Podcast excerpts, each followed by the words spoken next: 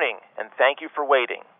We would like to welcome everyone to Ambev's fourth quarter and full year 2014 results conference call.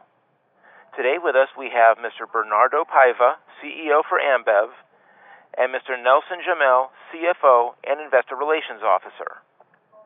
We would like to inform you that this event is being recorded, and all participants will be in listen-only mode during the company's presentation. After Ambev's remarks are completed, there will be a question-and-answer session. At that time, further instructions will be given. Should any participant need assistance during this call, please press star zero to reach the operator. Before proceeding, let me mention that forward-looking statements are being made under the safe harbor of the Securities Litigation Reform Act of 1996. Forward-looking statements are based on the beliefs and assumptions of Ambev's management and on information currently available to the company. They involve risks, uncertainties, and assumptions because they relate to future events and therefore depend on circumstances that may or may not occur in the future. Investors should understand that general economic conditions, industry conditions, and other operating factors could also affect the future results of Ambev and could cause results to differ materially from those expressed in such forward-looking statements. I would like to remind everyone that, as usual, the percentage changes that will be discussed during today's call are both organic and normalized in nature, and unless otherwise stated, percentage changes refer to comparisons with Q4 2013 or full year 2013 results. Normalized figures refer to performance measures before exceptional items, which are either income or expenses that do not occur regularly as part of Ambev's normal activities. As normalized figures are non-GAAP measures, the company discloses the consolidated profit, EPS, EBIT, and EBITDA on a fully reported basis in the earnings release. Now, I'll turn the conference over to Mr. Nelson Jamel, CFO and Investor Relations Officer. Mr. Jamel, you may begin your conference. Thank you, Gary. Hello, everyone, and thank you for joining our 2014 fourth quarter earnings conference call. As you know, we now have Bernardo Paiva here, our new CEO, for his first earnings announcement. But before turning to him, I will guide you through our operational and financial performance highlights. So let's begin with our consolidated results.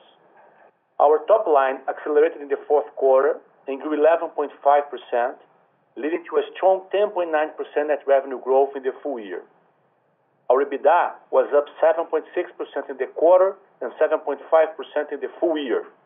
Our EBITDA margin was 48%, down 160 basis points, mostly driven by one-time gains reported in 2013. Looking at our divisional performance and starting with Brazil. You remember that in our last call, we shared our view that we're not satisfied with our performance in the third quarter. But one, we do not see the quarter's result as indicative of future-like performance. and Two, we were sticking to our plan as we're confident it was the right one to accelerate our results in 2014 and to prepare ourselves for 2015 onwards. Indeed, we saw our top line in Brazil accelerating to 10.4% in the quarter and 10.6% in the full year, reaching the upper end of our original guidance of high single to low double digits growth.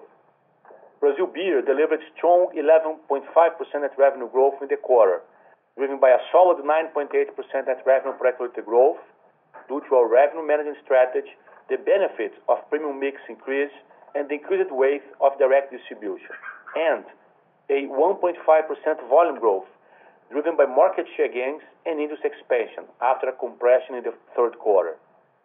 In the full year, Brazil Beer top line was up 11.2%, with a good balance between volume and net revenue per hectoliter growth at 4.7% and 6.2% respectively.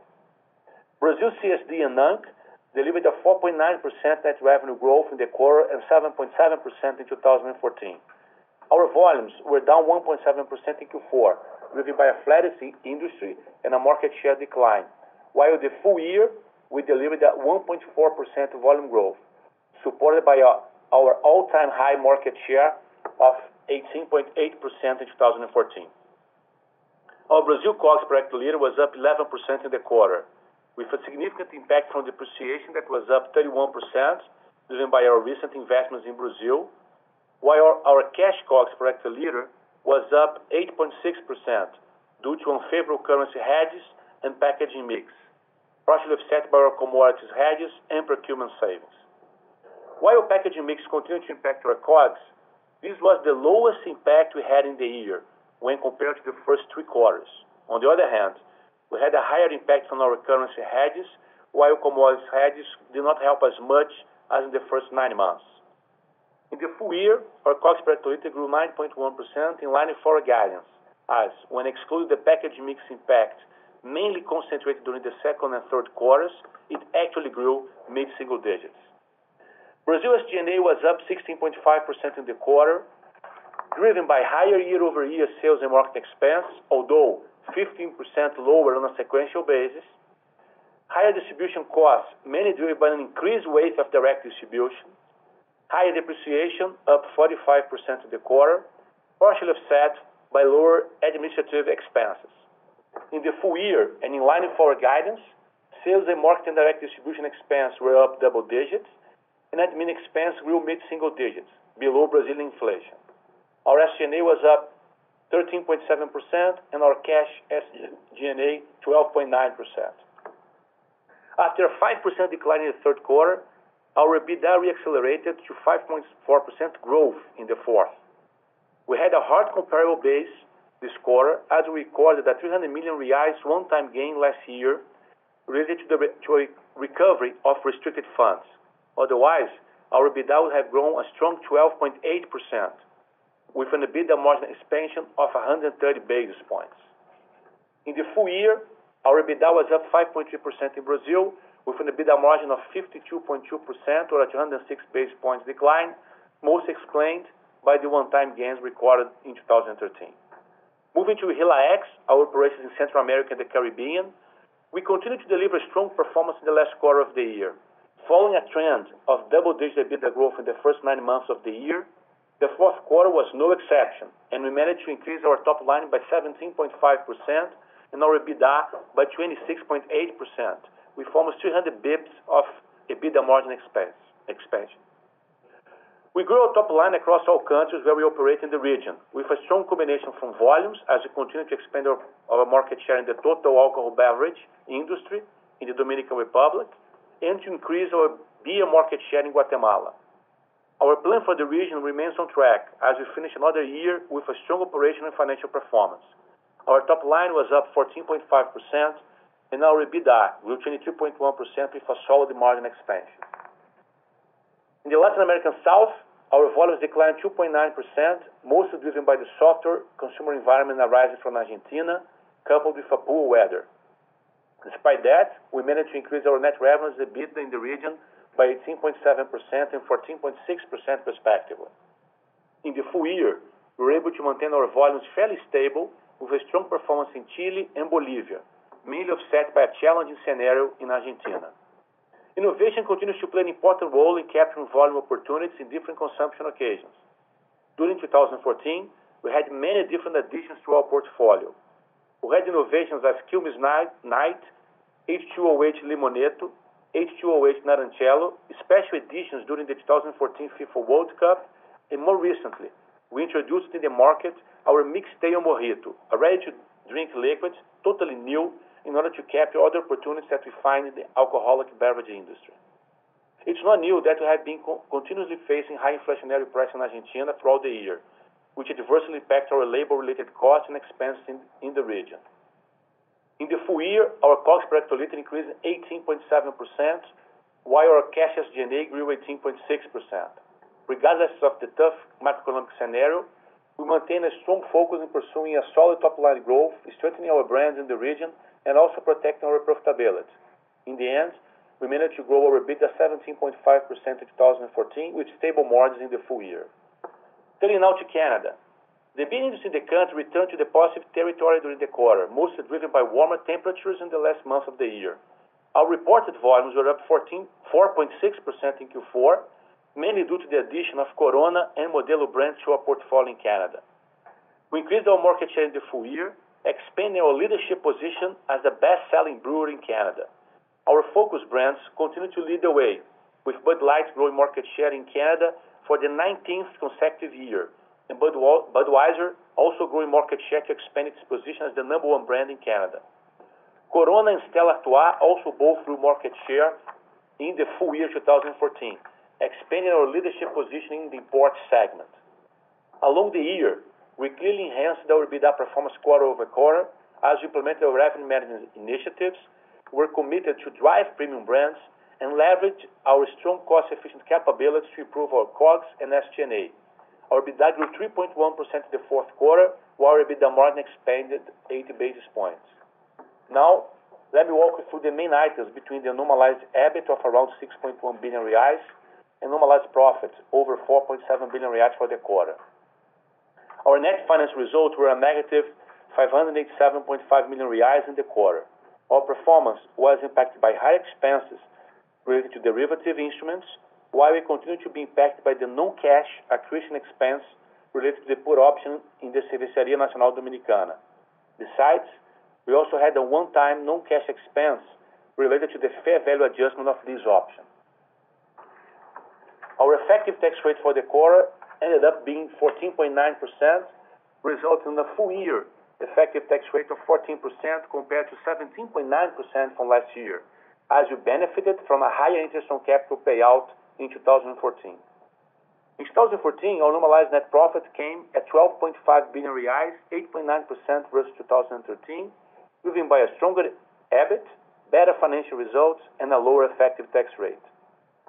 During the year, we had 4.5 billion reais total CapEx, of which 3.1 billion invested in Brazil. This figure came above our original estimate of below 2.8 billion reais, as we decided to accelerate expenditures on direct distribution to anticipate the Ponta Grossa plant investments and some innovation, as well as commercial CapEx, such as coolers, to take advantage of the returns expected on these investments even earlier. We generated roughly 18.8 billion reais of cash from operations in 2014, a 7.5% increase over 2013, mainly as a result of stronger operational performance and better working capital management. During 2014, we returned close to 12 billion reais through dividends and interest on capital to shareholders, our biggest annual cash payout. Still in December 2014, we announced two additional interest on capital payments totaling 3.5 billion reais that were fully paid during January 2015. We have also just announced a buyback program totaling 850 million reais that we expect to be fully executed in 2015. Finally, we finished the year with a net cash net cash position of 7.7 billion reais, down from 8.9 billion reais at the end of 2013, and not yet accounting for the distributions announced in December 2014. Going forward, we'll continue to pursue the appropriate balance of reinvesting the growth of the business, be it organic, through investments mainly in Brazil or through targeted M&A, while maintaining an appropriate level of liquidity and returning the excess cash to shareholders. I will now turn to Bernardo as he give more color on our strategy and execution in Brazil and our perspectives for 2015. Bernardo, welcome, and over to you. Thanks, Jamel. Hello, everyone. During this first uh, opportunity to talk to you, I would like to spend a little bit more time introducing myself and share with you what to expect, not only for 2015, but to the years to come. First of all, it's great to be back after almost eight years away from here in Brazil. I'd like to thank my partner and friend, João, for the great job done in the last years. I'm sure he's listening to our call. So, João, I wish you all the best in your new challenge. I'm sure you'll deliver big. It's a huge responsibility to lead Ambev for what we've achieved here and also for what we expect to achieve. We always dream it big, and right now, guys, it's not different. I've been in Ambev for 24 years in sales, marketing, supply, finance.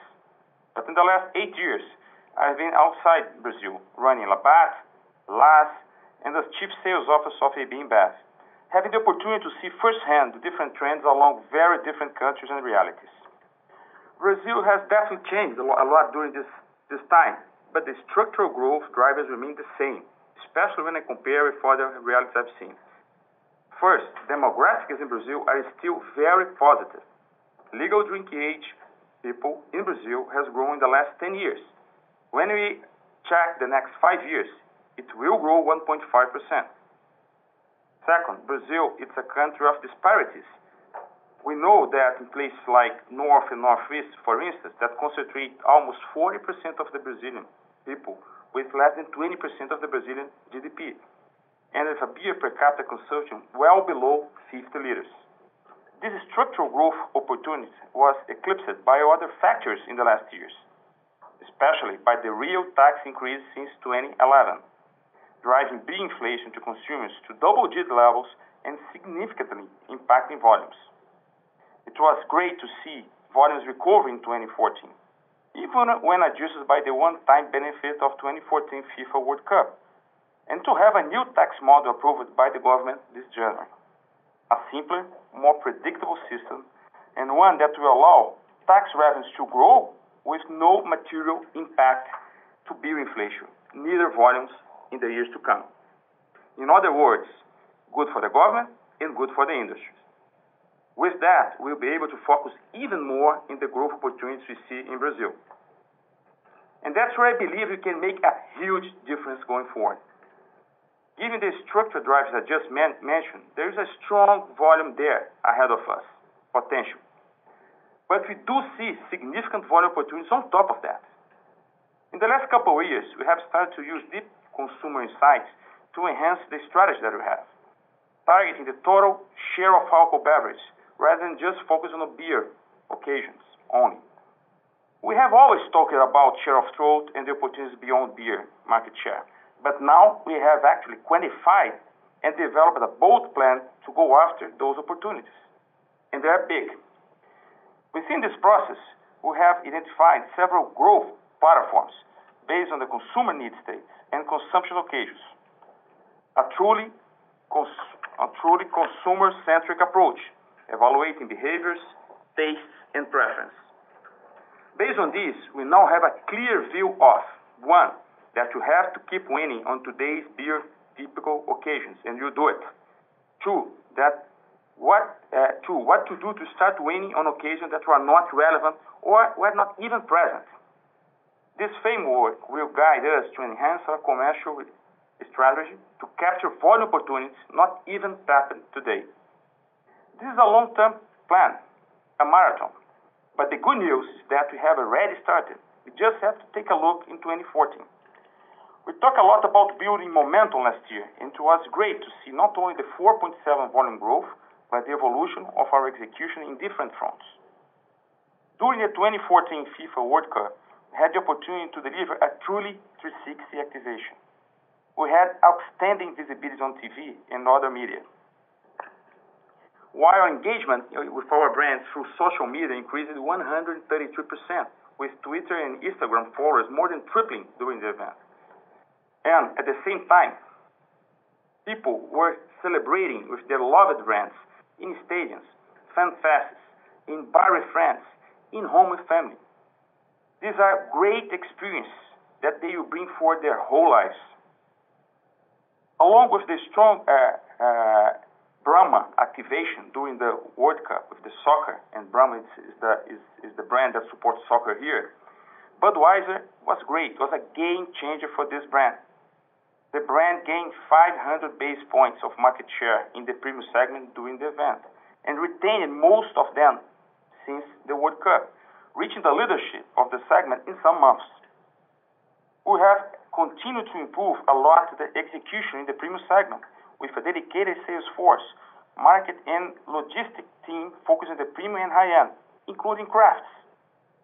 Premium grew 20% in 2014, with Original, Stella Artois, and Budweiser growing double digits.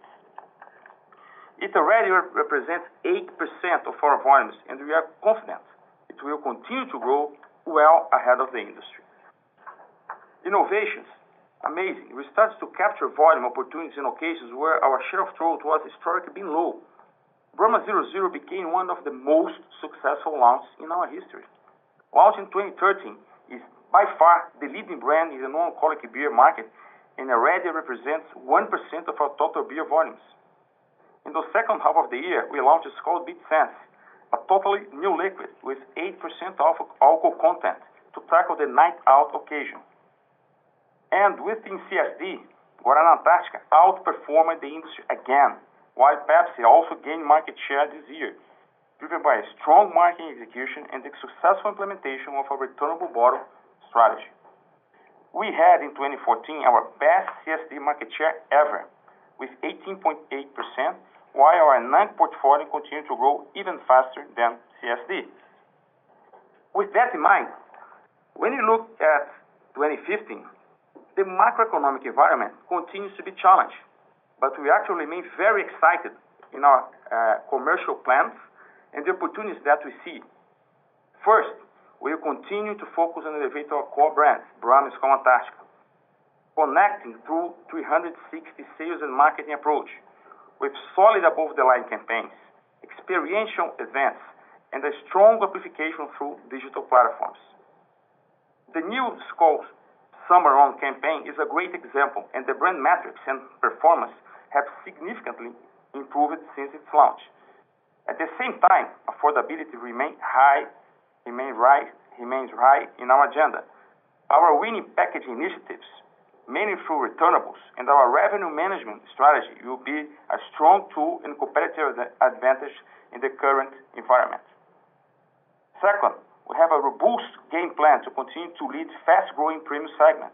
Original, Bohemia, Stella Artois, Budweiser continue to gain weight in our total beer volumes, and eh, Corona is coming and is a great addition, as well as the Wäls brand, a partnership with one of the best craft beers in Brazil we announced two weeks ago.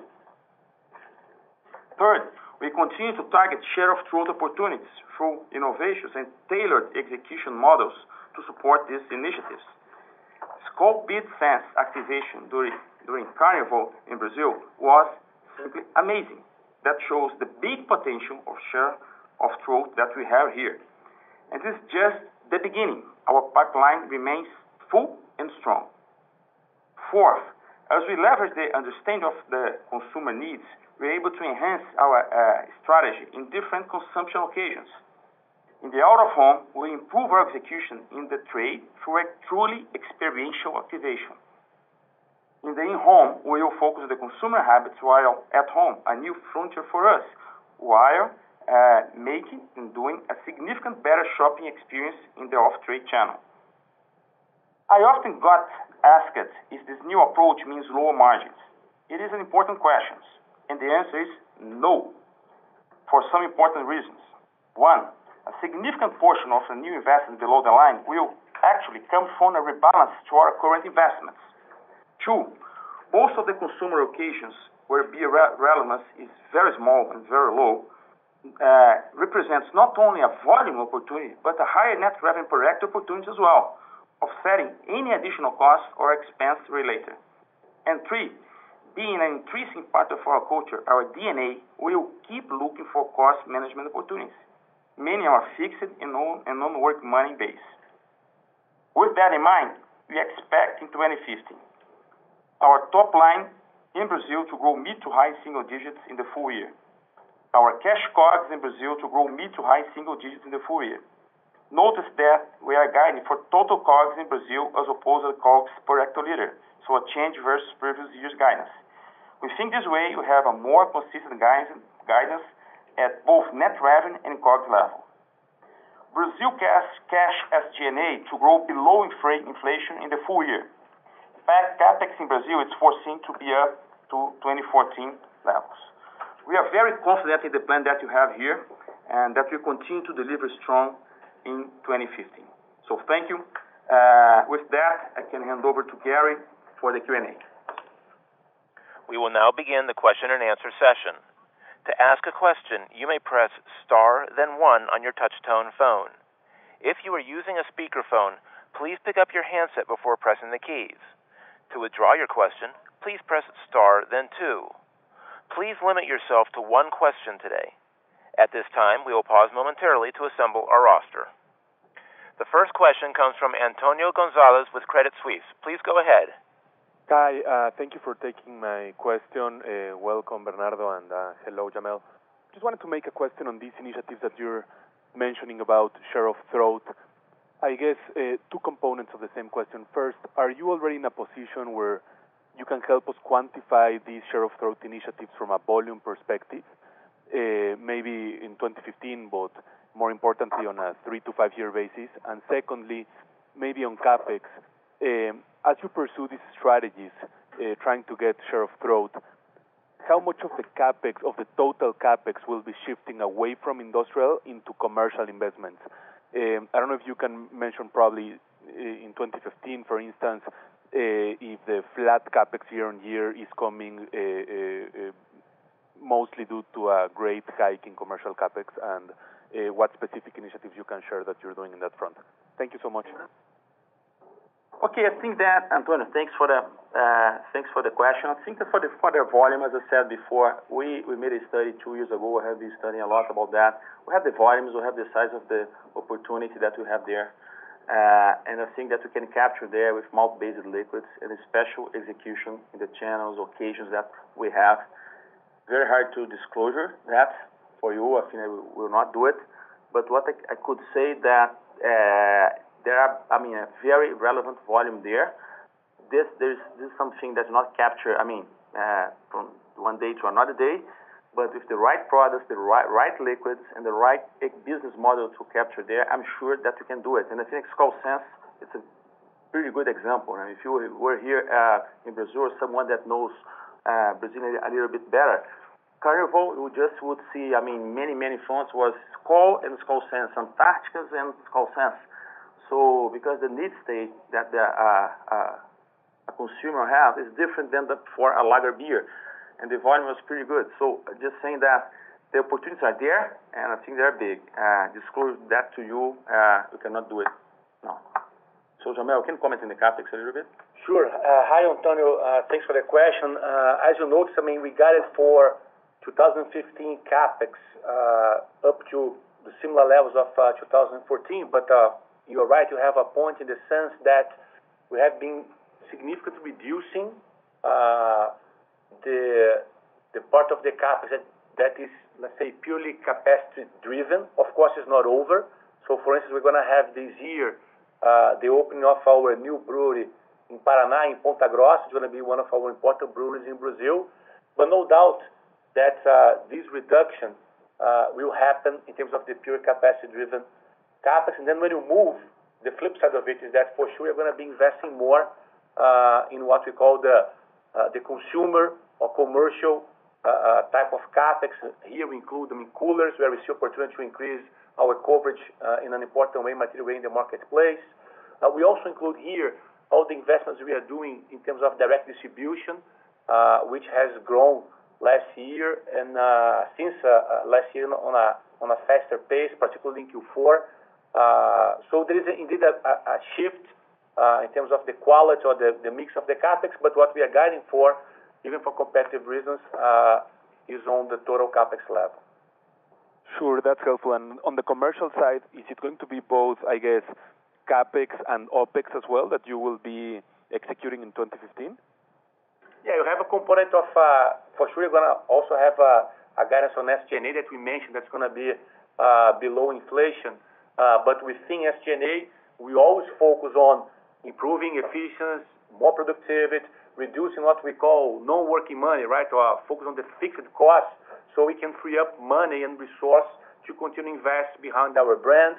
Uh, and that includes, of course, innovation and this um, broader framework that Bernardo just explained. And I think just to add, Antonio, we have been studying a lot as a as a team to be more effective in terms of investments, not only from the above-the-line media to the below-the-line activation in the trade. That's why that's why I said that some people ask me, "Okay, if those those things that you do, I mean, the share of throat agenda, uh, that we need to maintain our core business as well, this will imply more OpEx or more investment?" Or, I mean, what I always say that we have opportunities in the cost side and have opportunities to be more efficient in the investment that we have been doing. Uh, so no, I mean, uh, we don't see kind of significant growth in terms of OpEx. Uh, we can reshuffle money from investments that maybe are not so that efficient today, but could be better later. So that's the answer. Perfect. Thank you so much, and good luck again, Bernardo. Thank you, Antonio. The next question comes from Fernando Ferreira with Bank of America. Please go ahead. Hi, it's Fernando Ferreira here. Thanks for taking my question, and welcome, uh, Bernardo. I appreciate the comments uh, regarding the long-term opportunity, but just wanted to to talk a little bit more about uh, 2015. I mean, we know that volumes will have the tough comps, right? Especially in the first half of of the year. So just wanted to to know from you, what's the innovation pipeline that you're preparing for this year to try to sustain um, volume growth in in 2015? Yes. Uh so thanks for the question. Uh, uh, so, I mean, as as we always say, our our our goal is always to grow top line, and this is in line with our guidance, uh, as you said. And to think about beer volumes in 2015, I mean, the fundamentals are there. I mean, Brazil, the demographics are helping us, premium growth, innovations I will comment later. The macro environment does not help us, but we don't see a significant headwind at this point. Uh, so uh, we don't see a significant macro impact in our in our volume. We see a similar macro environment impacting in the in the volumes that we had in the second half of 2014. Uh, World Cup will be a headwind, you know that. Uh so how to compensate that? I mean, this headwind of World Cup, yes, we have innovation. Not only innovation with new things, but improving the way we do things in our core business. So when you have a 360 activation campaign, sales and marketing, what we're saying that can use the same money in a much better way because you can connect the message of the brand that you put above the line in the digital platform and in the trade. And the uplifts that we have in the volume that are measured, that we tested that, are much higher. So elevating the core and do it better, it's a opportunity, and then we implement. So this is a way to offset this this headwind of World Cup. Uh, we have the uh, innovations. First, uh, carryover of innovation that we've done last year. So, and you have Zero Zero, you have Sense, and you have more to come. I would say that we have at least two new things that will enter in the market this year that are relevant. So, at that point of time, I mean, that's what I can I can talk to you. Okay, Fernando? Okay, perfect. Thank you. Thank you, Fernando. The next question comes from Andrea Teixeira with JPMorgan. Please go ahead. Hi. Hello. Uh, thanks uh, for taking my question, and thanks for the remarks. My question is on the 2015 guidance. Um so just on the impact of the package and mix in the COGS and SG&A, as you know, I understand that obviously we have some um, easy comps on the, um, I would say, on the packaging side for more consumption on premise. Um, and I appreciate that you've done, you know, and I think Bernardo has mentioned, you know, consumption in bars and and I was just wondering uh, what's behind, you know, a fairly conservative top line growth if you see, you know, mid-single digits to high. I mean, if you're in the below the range, it's quite conservative given, you know, that you have some premium um, effect going on and premium market share being rolled over into um, into 2015.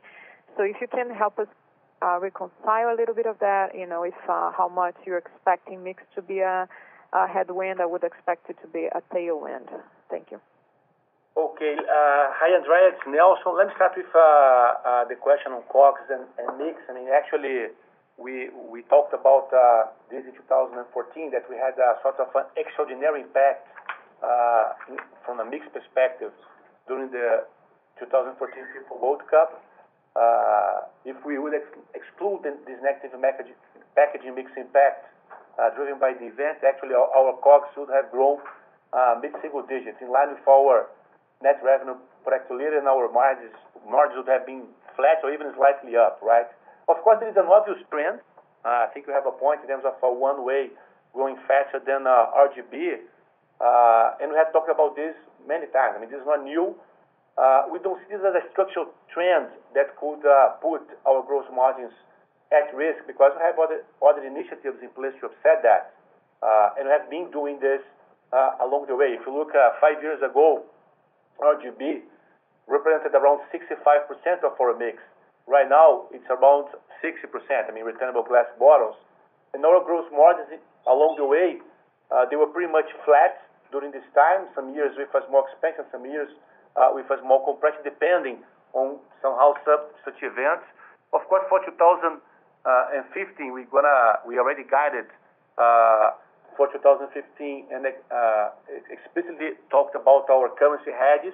So we're gonna have an implied effect in our COGS for 2015 around 2.31, which of course is better than the spot rate. So we are protected for the year have a very good visibility. So we feel very confident about the the impact or the outlook for COGS. And uh, as I said, it already accounts uh, for the expected impact of mix change mix change year-over-year. Hi, Andrea. How are you? Good to talk to you again. So talk about top line, the guidance. I think that first of all, I mean, what you said in terms of the macro that you expect for 2015, you'll be in line of 2014 second half. Let's say, I mean, that you get the numbers will be around uh, flat with the second half last last year. Uh, and then yes, you have the premium mix, you have uh, innovation coming, uh, but also you have this headwind of World Cup. I'm just saying that, I mean, mid-high single digits, I think that's a fair one at this point. So, uh, given all those all those those those issues that I just told you. So that's that. Okay. That's my point. On the SG&A, just on the advertising side, is there any savings that we could, um, those savings are, I'm assuming you're gonna be reinvesting those in the new innovation and initiatives, correct? Andrea, I think, uh, similar to what Bernardo just said on the top line, when they're gonna have, uh, let's say, the headwind from the World Cup, which by itself helped our volumes uh, at around 1.7%. So if you take last year top line growth without the World Cup impact would have been high single. So that's the sort of a comparison you could make at the top line level in terms of the hard comp. When you go to the SG&A, it's the other way around. That's why we are guiding to an SG&A growth Uh, for next year lower than our top line growth, because you're gonna have uh, some easy comps in terms of uh, expenses.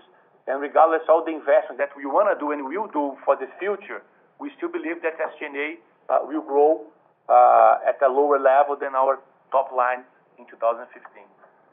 And Link that for the efficiency that you just said, I mean, if the SG&A is below inflation, then you find a ways to invest in the top line, Uh, and build not only 2015, but the future, we'll do it. I mean, uh, you can bring the efficiency to the bottom line, or you can bring to opportunities that you see in the marketplace as well. Thank you very much. Fair enough. Thank you, Andrea. The next question comes from Thiago Duarte with BTG. Please go ahead. Uh, thank you very much. Good afternoon, Bernardo, Nelson, and everyone. My question goes back to the guidance on the COGS. You know, I wanted to understand uh, actually uh, how conservative uh, you'd say you are on it, because I understand that the currency hedge uh, uh, signals a you know five 5.5% increase year-over-year. But but when you combine you know with the fact that I believe your material costs have dropped in US dollar terms, plus the easier comparison base from 2014 mix, uh, given that you don't have the World Cup this year, my first sense is that uh, you could you could deliver at least at the lower end of the guidance or even lower than that. So uh, it would be nice to hear your your thoughts on it and other components that you see driving the cost in Brazil this year. And and a second question, which which might actually help me understanding the first one, Uh, is I understand that you no longer break down the expectations for volume and pricing in your in your revenue growth guidance for the year. But uh, and I know I already spoke uh, on a very high level about volume trends this year, but it would be nice to understand how you see that that balance that was very balanced between price and volume in 2014, how you see that moving into 2015. Thank you very much. Hi, Thiago. Thanks for your questions. This is Nelson. Let me start with the COGS point. I mean, uh, indeed, when we we put our guidance uh, for 2015, uh, we took into account pretty much the the moving parts like you kind of described. I mean, in fact, we have a lower or less of a negative impact in terms of our of currency valuation, because from 2.20 roughly to 230, 31, that's around a 5% increase on a per hectoliter basis, right? If you will, for the dollar-denominated part. Uh, but of course there is, I mean, inflation uh, on the remaining of our COGS, which is you know, on an upwards uh, trend. average inflation.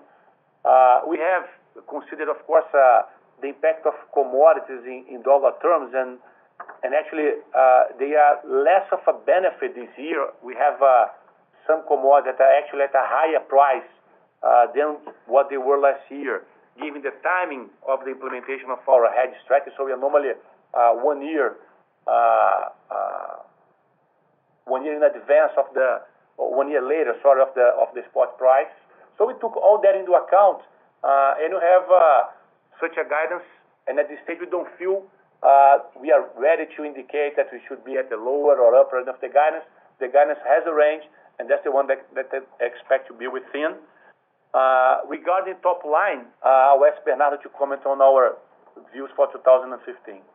Hi, Thiago. Thanks thanks for the question. I think as I commented before, I mean, the the the base is now the strong uh, foundation that you have, that we have, the macro, the comments as well, the headwinds of the World Cup. But all in all, we have different ways to see that and to pursue the balanced top line growth that we need. So uh, at this point, it's very hard to say that will be more uh, mix, more uh, volume, more price, knowing that we have a very clear guidance of price, that we price in line with inflation plus tax. So that's why we decided for now, I mean, to guide only the net revenue growth. And more important than that, as we discussed in the speech here and before, we continue to feel confident in our growth plan, that we have a solid top line and EBITDA growth uh, into 2015, despite the economic environment and the macro in Brazil. Okay, thank you. The next question comes from Alex Robarts with Citi. Please go ahead. Yes. Hi. Um, eh, thanks, everybody. Uh, going back to the share of throat um, uh, idea and your language during the outlook um, really suggests that you see significant volume opportunity here with the beer category um, vis-à-vis the other alcoholic categories. And, and I'm just wondering to the extent that that can be driven by uh, the premium segment. And so, so the question really is, um, you've talked about a 20% growth rate in that um, part of your portfolio last year. Obviously, the cup was very important behind that. We understand that today uh, the premium part of the portfolio is growing double-digit in sales um, in Brazil. And as we as we think about this particular year uh, being almost 10% of your portfolio, um, how do we think about the um the, the the growth that might come from, let's say, the full year of the Corona brand? The the growth that might come from craft. Uh, You've launched Bela Rosa very recently and and made an acquisition in Minas. Um, You know, can craft grow to be, as we've seen in the United States, to, you know, kind of 10% of the industry over time?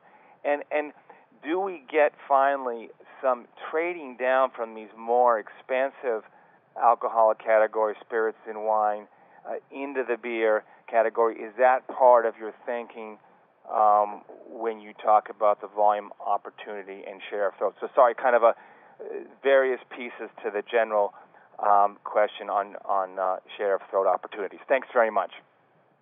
Thanks, Alex. Good to talk to you again.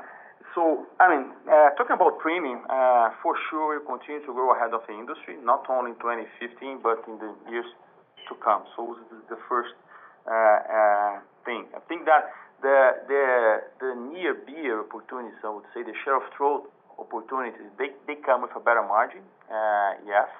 Uh, uh, and they they they will help us to grow ahead of the industry this year, in the next in the next years. And yes, based on all the studies that we that we have, the opportunity is big, as I said before, and we have the plans, the business model, how to operate there and get the liquids, malt-based liquids to touch to tackle those need states that people have. So, uh, so yes, I think that our our share of throat agenda with the near beer products that we launch will help us premium Bud, Stella and and Original and so so on and so forth, the brands that you know. The other the other thing question that you said, it's craft, and I always say to people that before thinking about craft or liquid, it's important to, to understand a consumer need state. Why people drink craft Uh, in many, many countries. Uh, and then what, based on the experience that we have in other countries, uh, we say, look, uh, we can tackle those need states with the current and great portfolio that we have. Not only the domestic premium brands that we have, but the international premium that we have as well. Having said that, yes, we'll we'll try to make some deals with some some important i mean craft here in Brazil. We've done one with Wäls, great. Uh, uh, Bohemia uh, variants will have a role here as well. But I don't think that the craft in Brazil will be 10% of the volume that is in U.S. We always say that this movement in U.S. started in the '80s, I mean 25 years or 30 years of that. And here, I mean, they are just starting, and we know much better how to handle Uh, uh, those need states that people have. So I think that we can do with the current portfolio, with the new brands that we'll that we'll launch, and including some craft beers here and there. The the Sorry, yes. No, that was clear. On the Corona piece, though, is it fair just to think about that as more of a tactical rollout this year as opposed to a full-on national rollout? Um, if you could just, it was the last piece of the of the premium question. Sorry sorry about that. There was many questions, Alex. Uh, I think this brand is is amazing. So we'll see this brand in the right way. Uh, we will not go above the line campaigns. We'll go below the line. Uh, we will bring experiential activations for for this brand. We will put this brand not everywhere. Uh, we will see this brand, and we have good volumes for this year. Uh, but the key success factor of this brand this year is not the volume. Uh, it's the way that we launch and how uh how I mean, people will desire to to have this brand. So Corona is not a beer. It's a it's a way of life. It's the escapism. People like the brand, and then it's really amazing, and then we'll do the right things for the brand here, and you sell a good volume. But again, the most important thing, we really think that this brand could be great. It's a premium brand, very good margins, and you do it in the right way. Got it. Okay. Thanks a lot. The next question comes from Jose Yordan with Deutsche Bank. Please go ahead. Hey, good morning, Bernardo and Nelson. Um, I was going to ask a question about uh, share of throat, but I think I'll pass. Uh, Uh, there's been no discussion about the the impact of potential water and electric uh, rationing in Brazil, and I realize I mean most of your plants are probably uh, self-sufficient in that. But uh, have have you, in your SG&A guidance, budgeted for the possibility that that there'll be production interruptions in some plants and that you may have to to truck beer from long um, distances to get around this potential crisis? Or, or are you basically going on the premise that that it won't impact you at all? Hi, Jose. Nelson. Uh, thanks for your question. I mean, indeed, uh, this is a hot topic. I mean, water, energy, uh, potential I mean, risk and crisis in Brazil. But it's not not something new, right? We have been working on this for a while. Specifically in terms of water, what we anticipate is that, and of course, we look into different scenarios, the more optimistic, the more uh, pessimistic. And in all of them, we don't see uh, any reasonable risk of uh, of product shortage. So we believe we'll be able to fulfill demand in any circumstance. Of course, the worse the scenario becomes, there is more of a risk of some additional logistic cost because we have the footprint. You know that the issue is more concentrated in the South Southeast. So we have the opportunity to, uh, of course, uh, move products back and forth if needed. There will be, of course, some additional cost, but nothing at this stage that we could anticipate uh, to be material at this point, or as much as something that would change our guidance. I mean, we think we could accommodate within the current guidance given the scenario that we have run so far. And again, we have looked into different sort of scenarios. And in terms of electricity, um, you have generation in everywhere from the last crisis. That I think you had invested uh, in in generation um, capability. No, Indeed. I mean, a good portion of our energy, I mean, using our plants is already cogenerated. I mean, have been not only reducing consumption year-over-year with new technologies, uh, and energy efficiency programs, but have also been investing our own capacity since 2001. Uh, From a cost perspective, we believe the would be even lower, even in the worst scenario, given the fact that energy represents only 3% of our cost of goods sold, and and more than 5% of what we consume is either co-generated or uh, hedged through long-term contracts. So from a cost impact, uh, we don't anticipate any any major impact in our P&L. And Jose, I mean, good to talk to you again after many years. And just to add that is that, to, to that, I mean, we have been working this, I mean, this in this company, our DNA, our culture with excellence for many, many years. So to be more efficient uh, is not only a cost thing, but really moments like that to be really ready to any crisis. So uh, that's what's happening. So I mean, our efficiency in terms of water, in terms of energy, in terms of how to deal with that, they're pretty good. They're Not They're not pretty good now. I mean, I have been building this in the last 20 years.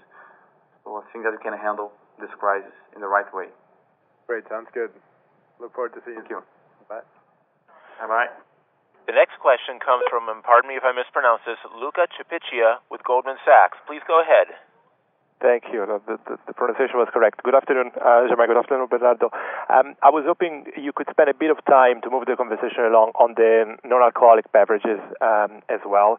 um, Just to understand both for 2015, but more broadly, uh, as well, uh, looking ahead, how do you see that playing out in your strategy, in your vision, on the discussion on the Uh, share of throat, and uh, as well on the capital deployment opportunities. You announced a new buyback uh, today. I was wondering whether, you know, you see opportunities maybe in that space to deploy some of the excess capital that keeps um, piling up. And if I can broaden maybe this topic, again, capital allocation, cash deployment, maybe if you could shed some light on how you see that. How should we think about that um, under your new tenure? That would be very helpful. Hi, Luca. Thanks for your question. Uh, I think at the CSD, I mean, I just comment more about beer because we like to, I mean, to focus on this message in the the first call. But all the concepts that I said, it uh, in terms of the business, the uh, the fundamentals are valid for CSD as well, including the growth strategy that we'll have. So First of all, elevate the core. So we are continuing to do that. Guaraná Antarctica is doing pretty pretty well. Pepsi grew as well. And then we just launched Guaraná Antarctica Black. It is an amazing innovation in our core business, so it's aligned with this elevate uh, the core. And then, yes, we'll go for premium premium brands uh, uh, with macro creative brands that we that we have here, not only in the in the soft drinks business, but you have all the portfolio that we got with Pepsi, the the the uh, energy drinks as well that can bring in this premium acceleration as well. So this year we invest uh, big, so we'll connect with with uh, our brands, with people in general in a much more relevant way. We'll be the sponsor of Rock in Rio, just one example. And when I talk about that, it's not only sponsoring this the festival, but applying the 360 approach, sales and marketing, integrating campaign above the line to below the line digital. Everything that I said will be applied for for soft drinks as well. Uh, and again, innovations will will help us. I mean, in the core uh, in the premium, like the uh, Hello, that's a uh, flavored water brand that that, we that we, we launched and is doing pretty, pretty well. So affordability, again, that's the same same part of the strategy that I said before, elevating our core business, part of soft drinks as well. So the one liter returnable bottle is doing pretty pretty pretty good. So I would say that uh, it's important business for us. We will continue to invest uh, on that. And I mean, the same concept of the growth platforms that I mentioned before will be applied and adapted for the soft drink business. Bernardo, do you see opportunities to expand the portfolio as well? Is that something that, you know, maybe become more relevant, uh, going forward, um, whether it's acquisition or new categories? Yes, we see. So hello, it's an example, a new a new launch. Uh, acquisitions or other other things, we don't talk about that. But I think that as we talk in beer, uh, the same is valid here. We see opportunities to to improve and enhance our portfolio. And and hi, Luca. This is Nelson. To take the second part of your question in terms of uh, capital allocation, I think, uh, first of all, we had another year uh, of very strong cash flow generation. We continue to improve our working capital management, which as you know, we are in a negative position. So uh the the payables outstanding are bigger than the inventories and accounts receivable. So the more you sell, the more you generate cash. And with the sort of cash we generate, I mean, of course, the thinking process remains the same. I mean, First, we want to reinvest in the organic growth of the business. I think after everything we just talked about today, we I mean, have a lot. We have plenty of opportunities to invest and with great returns. So that's priority number one. Of course, we we consider as well some very selected and targeted non-organic growth opportunities. Uh, of course, it's more difficult to predict uh, time and if and when an M&A transaction could occur. Uh, I think uh, if you look into the last time we did something in this area that we believe it was relevant was the CND, Cervecería Nacional Dominicana deal in 2012 is a good example of a very targeted acquisition, and by the way, has uh, already delivered a lot of value, and we take a lot of value from the amazing performance the guys are delivering there in Dominican Republic. And finally, even after all that, I mean, as we continue to have what we call this excess cash, uh, we return to shareholders. IOC will continue to be the priority. Again, no change uh, in this area given the the tax deductibility. The remainder should be paid out between dividends and/or share buybacks. Actually, we have uh, a minimum dividend that are above, that at a higher level today, a minimum 40% of our net profit. And we just announced a share buyback program.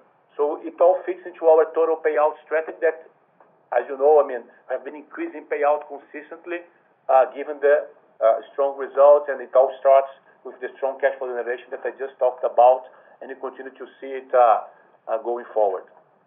Thank you. Thank you very much. Thank you, Luca. Our next question comes from Robert Ottenstein with Evercore. Please go ahead. Thank you very much, and congratulations, Bernardo, on the the new position. Can you can you talk a little bit perhaps about about Canada? There's a lot of things going on there. Um, You've got Corona now. SABMiller is going to come into Canada in April with Miller brands, probably Miller Lite. Uh, and you have you know the trend uh, you know, from returnable glass bottles to cans.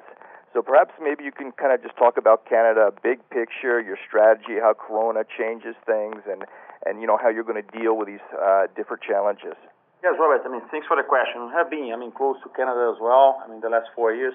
Uh, and I think that, again, the same concept, that the same growth platforms that that I I discussed here, they are very well applied for Canada as well. When you think about core business, elevating the core business, that's what I've been doing with Bud Light for many, many years. So Bud Bud Light I mean, have been growing share for the ninth consecutive year. Budweiser is a very, very strong brand there as well. When you talk about accelerate premium and really I mean, grow premium uh, with beer and with the near beer uh, uh, innovations, exactly the same. The portfolio that we have there is pretty pretty strong. I mean, Corona, I mean, for sure, will help a lot. I was very close of the launch there. I mean, the guys hand over the brand. I mean, it was pretty, pretty good job in the right way. Uh, and I think that Corona will bring to us, for sure, good news. But not only Corona. You will see Stella Artois, I mean, it's a it's a strong brand there. We have the domestic premium that's strong as well. Uh, and then it's not only the brands. We are implementing the same things, the same business I mean, mindset in terms of how to operate a premium a premium uh, brands. So with sales and marketing, do it in a different way, above the line, lots of experiential below the line. So apply to Canada uh, as well. And I think that Canada last year was a pretty good year. We we I mean, we have a market share above uh, the previous year. And what I see, it's a much more stronger brands that that have now a portfolio of brands that we had before. Corona helped us, but not only.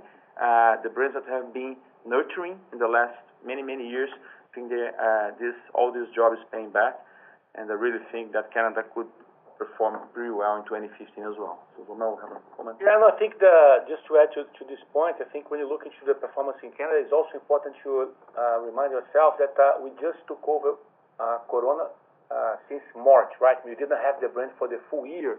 And of course, during the, the handover transition, Uh, of course, it took a while so that we could really uh, uh, get started. So clearly we had in the second half of the year in Canada, I mean the performance that we expect from the brand and for the business as a whole, and we saw this growing and getting better along the year. So we get in 2015 in a very positive trend. And I mean linked to the question of of SABMiller, quite frankly, we have been dealing with SABMiller entering our markets, in many many markets. I think that they're doing pretty pretty well. So uh, we work hard, we respect them, but no concerns. We will play in the right way. And, and then just on the trend to um, one-way into cans and what um, impact that may have on your cost structure. We don't see uh, uh, no no relevant impact on our cost structure today in Canada. When you look at what we, we don't provide a specific guidance for COGS in Canada. Uh, but when you look into the business, I mean, we remain confident uh, that when you look all together, I mean, mix change, but also premium growth, high-end segment becoming even more relevant, especially the brand activation that we have been, uh, all the programs that have been implemented in the market. We feel very confident about the business model, the business growth, going forward. Terrific. Thank you very much. Thank you. You're welcome. The next question comes from Gabriel Lima with Bradesco. Please go ahead. Thank you. Um, Bernardo, can you, you know, coming back to Brazil uh, beer. Um, you know, more, my my question is pretty much in line with Alex, but if you could share more details with this uh, share of throat plan, I think it's really interesting you guys are looking at this now. But I understood your comments that you expect um, consumers trading from spirits and wine to premium beer, and I guess that's pretty much what happened in Argentina in the past years. But do you also see share of throat opportunity in the mainstream uh, segment? In other words, do you expect to gain uh, market share from cachaça or to uh, cheap spirits in the Northeast? Because I think that's quite interesting given that Brazil is, after all, considered a country of soccer and beer, right? And when we look at beer consumption, it's been it's been gaining share um, a lot of share in the past years from cachaça. I think beer represents now 90% of total volumes in terms of alcohol. So just wanted to understand if you also see uh, further market share gains from from these cheap spirits, and if you have quantified Uh, this plan, you know, on top of the 1.5% demographic opportunity you mentioned, if you have quantified this uh, share of throat opportunity. Thanks. Thank you. Thanks a lot, Gabriel. Uh, I think so I think that I mean the studies that we've done and the solutions that we're bringing to the table address the full share of throat opportunity. We always say human beings have uh, same need states. How to fulfill those need states could be different according to the to the to the culture that they have, according to the uh I mean how affordable that specific product is. So having said that, uh, yes, I mean, it's not only with uh, innovation, with a near beer product and malt-based and so on, that we will address the share of throat opportunity. Our core brands will play a role. Our affordability uh, plans linked to this Elevate the Core thing that I mentioned to you will play a role as well. Uh, Embedding this opportunity, yes, we have embedded opportunity. We don't talk about specific one specific liquid, but what I can say that, yes, uh, uh, we saw opportunities in many, many kind of, I would say, levels of out-of-pocket or or disposable income that people would have Uh, because they have same need states. And then you can address those need states in different ways with the full portfolio. That's why you always say that it's, in the end of the day, it's a portfolio game. If you have a portfolio, a strong one with a very strong brand uh, in your core business, and then you can build the, your business on top of that. And That's what we're doing with the premium, the near beer occasions to address all need states and all volume opportunities in the beverage alcohol landscape. Okay, okay. Gabriel, thank you. If I could just make one quick um, uh, follow-up on the uh, tax benefits. You're getting more than a 1 billion now, right, reais in tax benefits. I and I I, suppose that most of it is um, is linked to the Northeast, and I just want to know if you have any restrictions regarding distributing those benefits into dividends. Well, hi, Gabriel. Uh, it's Nelson. Uh, well, we also uh, had a strong finish, I mean, a good performance in terms of government grants in Q4, as you might have noticed. Of course, this is linked to the CapEx that we did in 2014, which was close to 3.1 billion reais, in which we had the new plants included, like a new plant in Minas Gerais. Also expansions on plants that uh, we opened up recently. So if you go to Pernambuco, of course, uh, it's not a new plant, but have been increasing uh, modules and capacity and lines. So it all kicks in and gives us an advantage. The more we have volumes concentrated and growing in plants that have such grants, is better for us. We continue to see this as an interesting upside for 2015 and going forward. And that's primarily the reason why this line grew. And important to say, there is no one-off. These are long-term contracts, and we continue to see them helping our performance going on. And and no restriction to distribute it, right? Yeah, there are some specific rules in terms of distribution. Uh and we we have to create some reserve, which by the way, are linked to the investments we did. But uh it doesn't change the full potential that we have for for payout and distribution. As you know, since the corporate restructure we did uh, in 2013, we have plenty of room to to increase our payout. Got it. Thanks, Nelson. Thank you, Bernardo. Thanks. I think that for the for the final message uh, here, I think, guys, I, I see really great growth opportunities ahead of us. I mean, our long-term plan, it's a long-term plan, but the 2015 plan as well, They are both both of them, bold plans and strong plans. And we have a great team here, you know, a great team for more than 25 years, I mean, delivering hard and delivering big, uh, in good moments, in the in the bad moments as well. I mean, it's part of our DNA. Uh, so I'm pretty confident, 100% confident that you continue to deliver to deliver big, and you'll deliver in 2015 as well. So that's my final message. Uh, thank you, Bernardo. Uh, thanks everybody for joining us today as well. I apologize uh, if any question could not be picked up, but of course, we are available to to follow up, myself, Marino, our IR team, after the call. And uh once again, great to talk to you today. Thanks for the question, and looking forward to speaking with you again on our 2015 first quarter earnings conference call on May 6th. Thank you. Bye-bye. Thank you. Bye-bye. The conference is now concluded. Thank you for attending today's presentation. You may now disconnect.